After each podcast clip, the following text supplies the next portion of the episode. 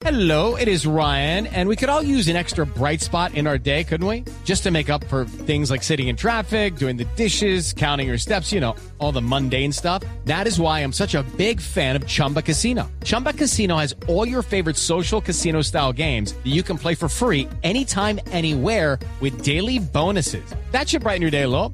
Actually, a lot. So sign up now at chumbacasino.com. That's chumbacasino.com. No purchase necessary. BGW. Void were prohibited by law. See terms and conditions. 18 plus.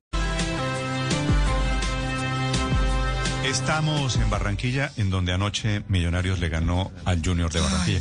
No quiero remover la herida. Alcalde Pumarejo, buenos días, alcalde. Buenos días, aunque no buenos para nosotros, pero Sí, buenos pero días. Así es la vida, alcalde. A veces ganan ustedes. Hace creo que, ¿cuántos años me dijo Daniel que no le ganaba Millonarios a Junior en Barranquilla? Ocho años, desde 2014. Sí, normalmente ganamos nosotros y a veces ganan ustedes. Eh, tampoco es para sacar carro de bomberos, tampoco. Ah, no, no, pero pues estamos a Barranquilla. Alcalde, gracias. ¿Usted impartió alguna instrucción? Sí, yo supongo. y Pues yo- lo que dijimos fue que se ahorraran las fuerzas para la Copa, para ver si nos ganamos ese cupito de la Libertadores. Bueno, ah, es que, es que vienen más partidos Junior, Millonarios, Millonarios Junior, ¿no? Así es, ahora los recibimos en Barranquilla y luego terminamos allá la serie Alcalde, en Bogotá. ¿qué pasó, hablando en serio, qué pasó anoche en el estadio con el tema de la energía? ¿Por qué se fue la luz? Bueno, lo que, lo que vemos siempre es que tenemos una inadecuada infraestructura eléctrica en el Caribe, producto de 30, 40 años de subinversión en el sector. Y es por eso que estamos en el lío que estamos hoy, porque no se vigiló, no se hicieron las inversiones y hoy estamos pagando los platos rotos los mismos usuarios que pagamos, entre otras, durante tantos años inversiones que no se hicieron. Fíjese que lo de anoche, alcalde, es un gran pretexto para hablar de lo del fondo. Es decir, el accidente es que se va la luz en el partido, eh, en- es- el partido era en el Metropolitano, ¿no? Junior Millonarios. Lo de anoche, alcalde, lo tienen identificado. ¿Qué fue lo que pasó? Porque dice eh, la empresa que fue un problema de tacos. Es decir, lo que hay es una fluctuación de energía por la inadecuada red y termina de, de esa manera disparando a varios sectores. Y no solo afectó al estadio, afectó a varias casas alrededor, solo de un lado del estadio. Yo estaba en el estadio y de- en el lado occidental no se sintió un problema, pero del otro lado sí lo hubo. Lo bueno es que las luces del estadio, como son LED y las habíamos preparado para la final de la Copa América, no, eh, digamos que no hay que detener el partido porque enseguida se vuelven a prender. Pero afuera, esa inadecuada luz, eh, digamos, red eléctrica, hace que hayan fluctuaciones. Y aquí no es solo el problema que se va la luz, Néstor, sino que muchas familias ven que se les queman los electrodomésticos por esas fluctuaciones de la energía eléctrica. Entonces no es solo la ida, es que aquí todo el mundo sabe que para la nevera, para los aires y demás, hay que comprar un regulador de voltaje, porque si no, en un mes se te quedas sin electrodoméstico. ¿Usted tiene a propósito, alcalde, algún cálculo de cuánto le está costando en eso a los barranquilleros, no solo en tarifas de energía, sino en daños de equipos, el tema de los problemas de energía?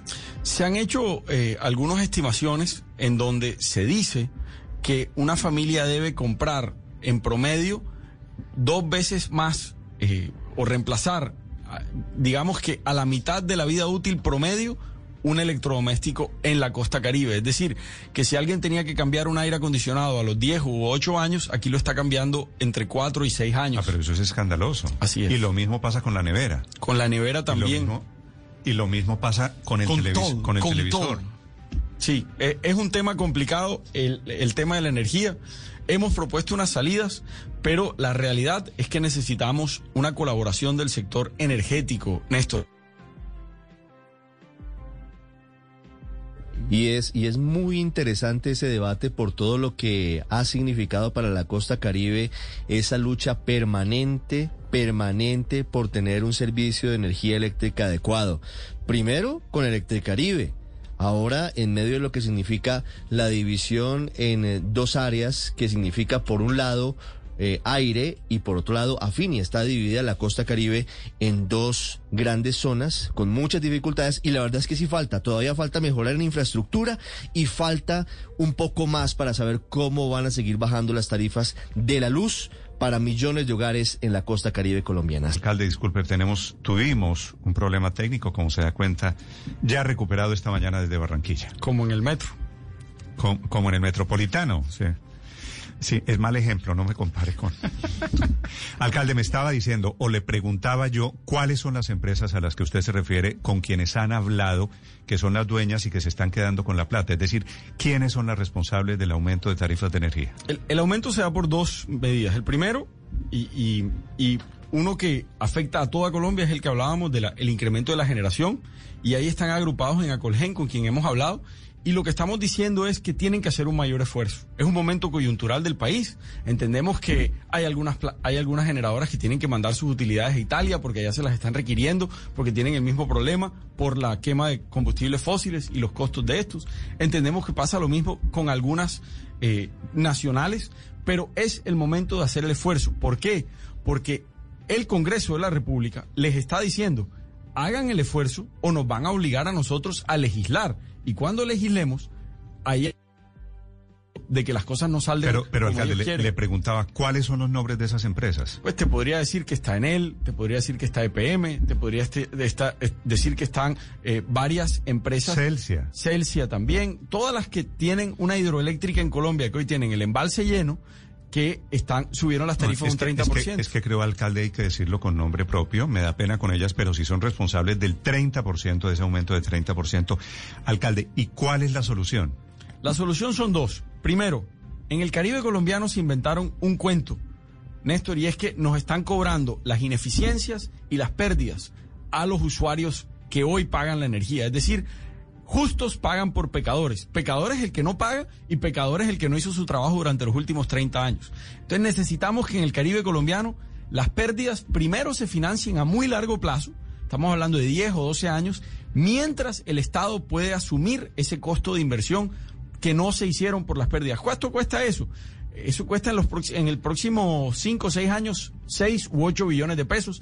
Eso no es dinero para el Estado para arreglarle el problema a 11 millones de personas. Y en el otro caso, necesitamos que el índice de precios de ¿Por, productor, por qué, por qué 11 millones de personas? todos los usuarios del Caribe, todas las Ah, personas es que está sumando usted los, los siete departamentos del Caribe. todo el Caribe, porque se está trabajando de esa manera con todos. Es decir, la- el mercado de aire, el mercado afinia, tiene el mismo problema. Y luego, el otro tema es que los generadores tienen que hacer un esfuerzo y no solo hacer unas pequeñas rebajas, sino bajar de verdad. Y no solo decir que van a diferir el alza a largo plazo las tarifas. Es decir, tienen que decir voy a dejar de ganar tanta plata y me voy a ganar lo justo. Eso es difícil para una empresa en mercado de capitales, pero creo que hay que entender el mercado coyuntural y entender que su alza se está dando por un tecnicismo artificial. Alcalde, ¿hay posibilidades de que este año los costeños, esos 11, 11 millones de colombianos, y yo supongo que por ahí de refilón todos los colombianos, ¿no? Porque es decir, cuando las hidroeléctricas, los dueños de las hidroeléctricas decidan algo, debería ser para todo el país. ¿Esas tarifas comiencen a bajar este año? Hay, hay, unas anunci- hay anunciadas unas rebajas, pero esas rebajas, como las estamos viendo hoy, no llegarán ni al 5% de la tarifa. ¿Verdad? Cuando las alzas han sido en promedio en, el- en, el- en Colombia el 25% y en el Caribe entre el 60 y el 70%. Entonces nosotros necesitamos acciones más contundentes. eh, y necesitamos que comprendan que esto no es sostenible. Es decir, están ahorcando a sus clientes. Sí. Ricardo, lo escucha el alcalde de Barranquilla, Jaime Pumarejo. Sí, alcalde, buenos días. ¿Cuáles son las siguientes decisiones que esperan ustedes para bajar en serio el, el valor de, del recibo? Porque usted lo dice y es cierto, eh, en seis o ocho meses se ha duplicado, ha, tenido un aumento del 100% el costo de la energía. Usted dice que con la decisión de la semana pasada solamente baja un 5%. ¿A qué le están apuntando? Ya el gobierno descartó, por ejemplo, una idea que usted planteó que era la de la creación de un fondo de estabilización de precios.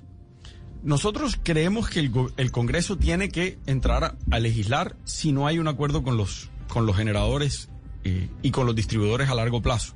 Entonces, la primera medida es, estamos esperando que el sector energético nos dé una solución. Si no, el Congreso tendrá que tomar decisiones. Y por tercera interpusimos todos los alcaldes del Caribe, está por ser admitida en el Consejo de Estado.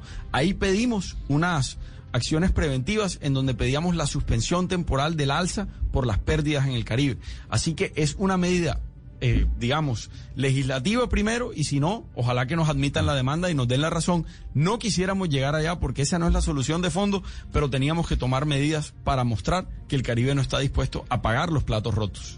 7.58 minutos, el alcalde Jaime Pumarejo de Barranquilla. Alcalde, una buena noticia para la ciudad. La mala noticia es el tema de las tarifas de energía. Este es el dolor de cabeza para, pues, para todos los colombianos, en particular para los costeños. La buena noticia, ¿la da usted o la doy yo? Pues yo todavía no la puedo dar, así que tú puedes decir la supuesta buena noticia y yo veré qué puedo decir al Padre Linero, ojo a la noticia que le voy a dar porque el alcalde es muy It is Ryan here, and I have a question for you. What do you do when you win? Like, are you a fist pumper? A woohooer, a hand clapper, a high fiver. I kind of like the high five, but if you want to hone in on those winning moves, check out Chumba Casino. At chumbacasino.com, choose from hundreds of social casino style games for your chance to redeem serious cash prizes. There are new game releases weekly, plus free daily bonuses. So don't wait. Start having the most fun ever at chumbacasino.com. No purchase necessary. VGW Group. Void were prohibited by law. See terms and conditions. 18 plus. automático y el alcalde efectivamente no la puede dar. Está a punto de anunciarse, padre, que la Fórmula 1 llega a Barranquilla y será una realidad. Y llega, creo que firman el contrato, alcalde, en las próximas semanas. ¿Quiere decir usted algo sobre la patrimonio que va a haber con Barranquilla? Bueno, lo que podemos decir es que va muy bien el proceso, que increíblemente eh, la Fórmula 1 está seriamente considerando la ciudad de Barranquilla y se han avanzado en todos los pasos previos antes de una decisión final. Es decir, ya han venido a la ciudad, la han encontrado a gusto, han pensado que aquí se puede hacer un gran premio muy distinto que los que hacen en el resto del mundo, en donde la naturaleza, increíblemente, el esfuerzo de cambio climático que estamos haciendo en la ciudad sería uno de los puntos más importantes de ese gran premio. Tercero, el gran premio sería, entre otras, autosostenible, es decir, el desarrollo de la carrera no le costaría al país o a la ciudad, sino que al revés, lo que traería es empleo, turismo, reconocimiento del país y muchas buenas noticias. Cuarto, es un gran premio que es viable. Técnicamente, ya los técnicos de la Fórmula 1 han dicho, aquí se puede hacer una carrera. Sin duda se puede hacer una carrera de Fórmula 1 en Barranquilla, ahí estaba la discusión. El presidente Gustavo Petro en campaña había dicho que había otras prioridades, Héctor, y que seguramente no estaría entre ellas la posibilidad de traer la Fórmula 1, pero lo que nos dice el alcalde Pumarejo es la clave, que será autosostenible, Claro, es decir, no habrá recursos No públicos importantes Claro, en, la- en el eso es lo montaje de esto. importante y ahí no solo no hay discusión, sino que claro que es una gran noticia que haya un evento deportivo de semejante magnitud en, en Barranquilla. Y si lo hacen los privados, porque claro que la Fórmula 1 además es un gran negocio, es un espectáculo que produce... A ver, sobre eso. Néstor. Aquí, señor. No, ahí lo escucho, ahí lo escucho. Bien, eh, le, le preguntaba, alcalde, ¿el Estado tiene que poner alguna plata, el gobierno nacional, usted como alcaldía de Barranquilla tiene que poner alguna plata para el Gran Premio de Fórmula 1?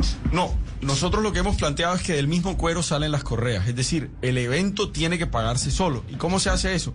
Primero, los desarrollos inmobiliarios contiguos van a tener unas valorizaciones importantes. Entonces, el espacio público, los parques y demás que tienen que generarse alrededor del circuito, tienen que ser valorización, plusvalía o mayor valor generado por esos mismos desarrollos inmobiliarios. Segundo, de la boletería y demás se tienen que pagar los fees que se le pagan a Fórmula 1. Entonces, lo que se busca es que sea ¿Cuánto- autosostenible. ¿Cuánto, cuánto cobra Fórmula 1 por, por venir? No, no te puedo decir cuánto cobra porque ellos no le cobran a la ciudad, ellos le cobran al promotor de la carrera.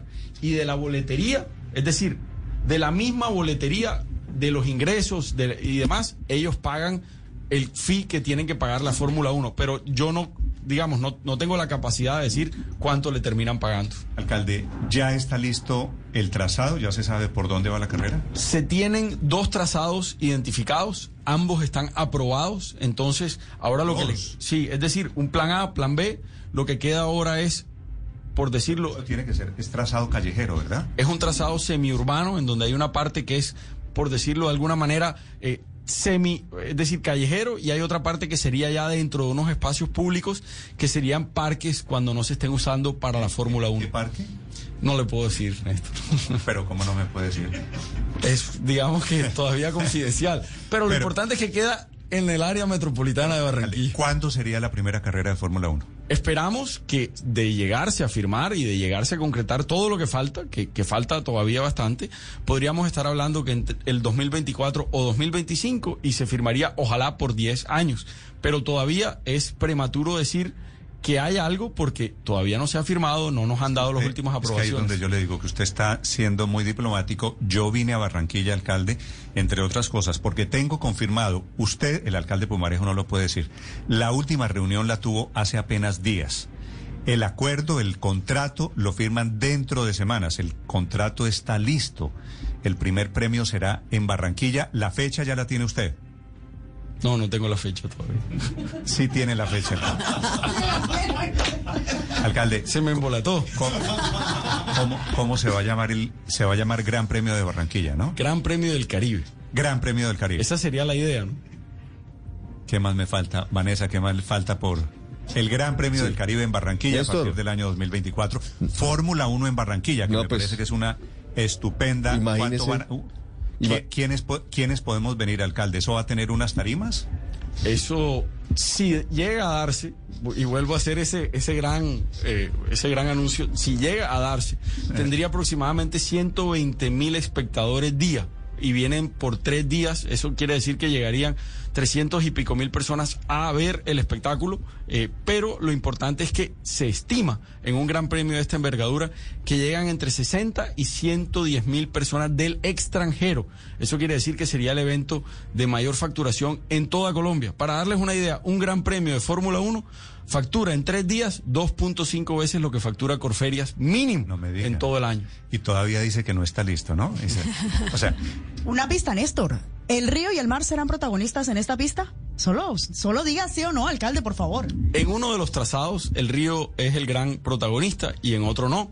Pero eh, ambos quedan dentro del área metropolitana de Alcalde, Barranquilla. pero imagínese usted la recta principal en el malecón del río. ¿Es perfecta o no? Perfecta. La recta principal, ya, la Es ahí, bandera ¿no? cuadro, se fue.